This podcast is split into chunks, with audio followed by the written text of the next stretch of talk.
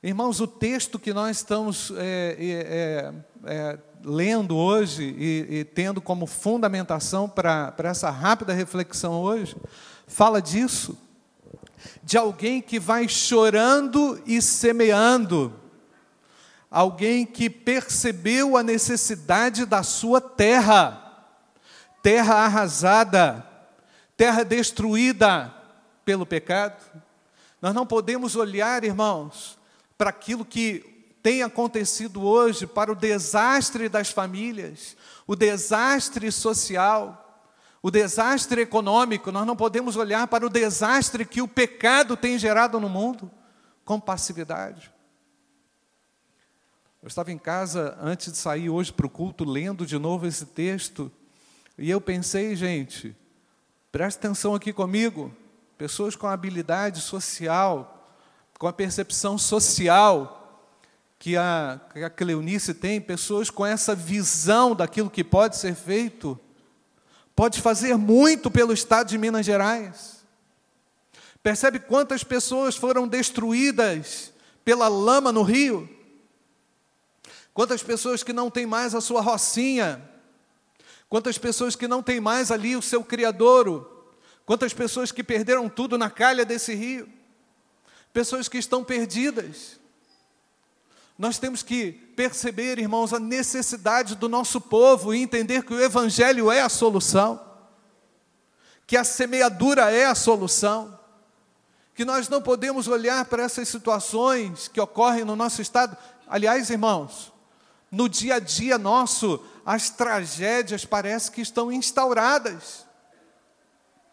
Aquele que semeia aquele que, aquele que ora, aquele que ora e que semeia, ele percebeu a necessidade do outro.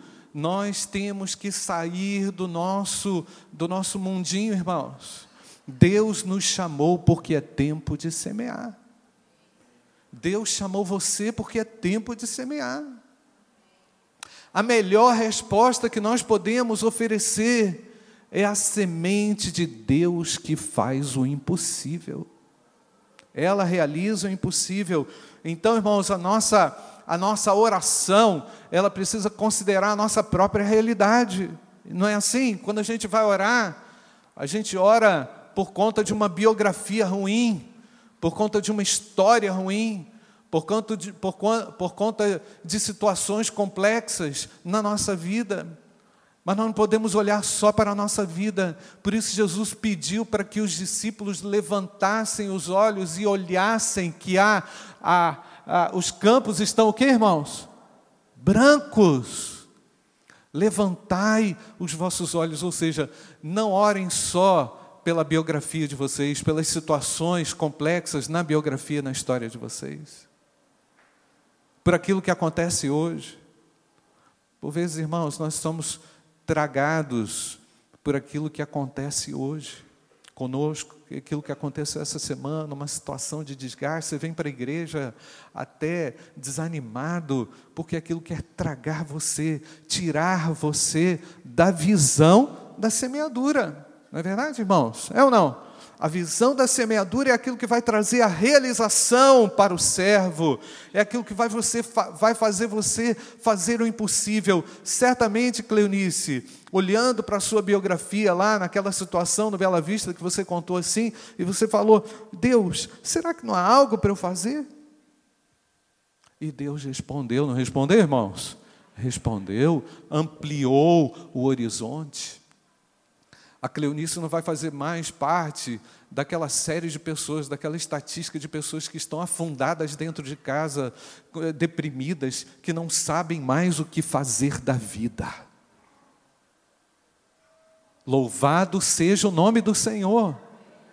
Não só porque ela vai ter uma atividade, mas porque ela vai semear a semente preciosa do Evangelho.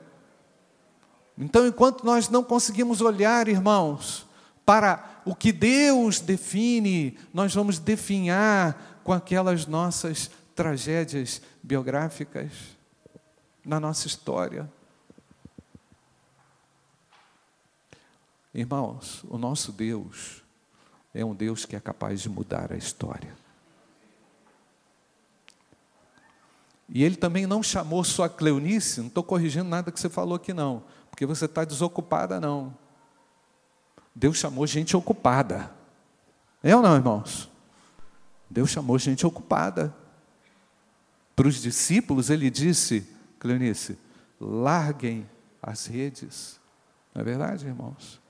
Então Deus chama, lógico, que a irmã estava naquela condição, Deus respondeu ela aqui, lógico, não estou desmerecendo isso, mas se Deus chama você para largar alguma coisa, isso é um desafio para você. E Deus honra o passo de fé mediante o chamado dele. Você tem que experimentar isso. E por vezes, queridos, a gente olha assim: ah, eu não sei pregar, eu não sei falar. Você viu que desenvoltura essa mulher falou hoje, irmãos? Viu a desenvoltura dela? Eu podia falar 50 minutos, já chegou assim, abrindo a porta da geladeira, irmão. Já chegou assim, abrindo a porta da geladeira, me dá esse queijo aqui que é meu. Isso significa o quê, irmãos? É uma, uma, uma impetuosidade que o próprio Espírito Santo dá e vai transformando o indivíduo de glória em glória. Amém ou não, irmãos? Ah, eu não sei falar. Ah, eu não posso isso. É tanto empecilho que a gente coloca para Deus, gente. Eu não posso dar uma oferta porque vai faltar aqui. Gente, que isso? Que evangelho é esse? Que evangelho é esse? O evangelho da salvação é o evangelho de desafios contínuos, porque ele também nos coloca em situações complexas, como foi essa que o povo de Israel enfrentou. Essa oração aqui, irmãos, é a oração da saída do cativeiro. Nós nunca mais queremos voltar para o cativeiro. Ah, está com vergonha. Alguém chegou lá e falou assim: vai ter uma missão em Buenos Aires.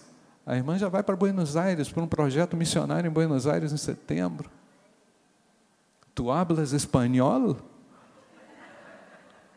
Um, um pouquito, um ratito. Então nós percebemos o seguinte, irmãos, que Deus vai nos colocando desafios, nos dando e nos ampliando diante até mesmo da nossa da nossa história, da história é no caos que Deus levanta semeadores. É no caos que Deus levanta semeadores, não é no conforto do dia a dia, não é na paz do dia a dia, é no choro, irmãos. Semear chorando é semear sem ver a colheita. A irmã não sabe qual é o, o, o lugar, o que vai acontecer, mas ela já traçou um plano, até já convocou a igreja para estar lá uma semana por mês com ela. Ou seja, eu vou semear chorando, sem ver a colheita, mas eu vou ter uma visão agora da minha vida inserida num contexto de colher, de plantar e colher. Plantar e colher é a dinâmica do servo, é com lágrimas, porque essa semeadura, irmãos, ela precede, ela vem antes da colheita. Nós percebemos uma geração que quer tudo pronto que está vendo tudo pronto, que não se esforça para nada. Não é o nosso caso aqui. Mas se você quer ver algo, você vai ter que passar por esse momento de lágrimas, de semeadura, de dureza, de dificuldades, perceber a dor do outro, perceber o que o outro sente, sentir a dor do outro. A nossa oração como crentes, como cristãos, é uma oração por nós, lógico, irmãos, mas é pelo outro. É uma intercessão contínua pelo outro, saber que Deus vai poder usar esse simples ato de lançar sementes. É tempo de semear. Será que você está disposto a isso, irmãos? Será que você aceita um desafio hoje como pessoal para você? É? diante desse chamado de Deus, diante dessa situação que muitas vezes, como disse, é uma situação difícil, caótica. Quando o Senhor restaurou a sorte de Sião, ficamos como quem sonha. Todos nós passamos por isso, não é, irmãos? Então a nossa boca se encheu o que, irmãos? De riso. E a nossa língua de que, irmãos? júbilo. Eu não estou vendo nenhuma reclamação aqui. A nossa boca se encheu de reclamação. Não! Então se dizia entre as nações, ou seja, eles começaram a falar de nós. O que, que eles falavam? O que, que eles falaram? O Senhor tem feito grandes coisas por eles. Amém, irmãos? No meio do caos, nós vamos lá na Cracolândia e nós vamos anunciar Jesus lá no meio daquele inferno. Eles precisam, não precisam, irmãos? Precisam ou não? Então eles são salvos, são libertos pela, pela semeadura do Evangelho. Não é pela denominação batista, não é pela igreja batista, entre aspas, não é, é CNPJ, mas é pelo poder de Deus que opera quando você semeia. Irmãos, eu lembro aqui do trenzinho, desculpa falar assim, do trenzinho, lembra do trenzinho que o coral da, da Cristolândia é, fez aqui no templo? Quem estava assim? Eles cantaram aqui rodando o templo. Quem lembra do trenzinho? Trenzinho, eu sou livre, cantando aqui no meio da igreja, eu sou livre pelo poder do Evangelho de Deus. É por isso que o crente enche a sua boca de júbilo, porque a sua semeadura não é em vão. E não há semente neutra no reino de Deus, as sementes vingarão, porque elas vêm do trono de Deus. Amém, irmãos? Semeie a semente. Para de reclamar. Não fique olhando a sua biografia, só o que está acontecendo hoje. Não se afunde com aquilo que de repente te constrange. Eleva os teus olhos, intercede. Essa campanha de missões estaduais vai ser diferente, irmãos.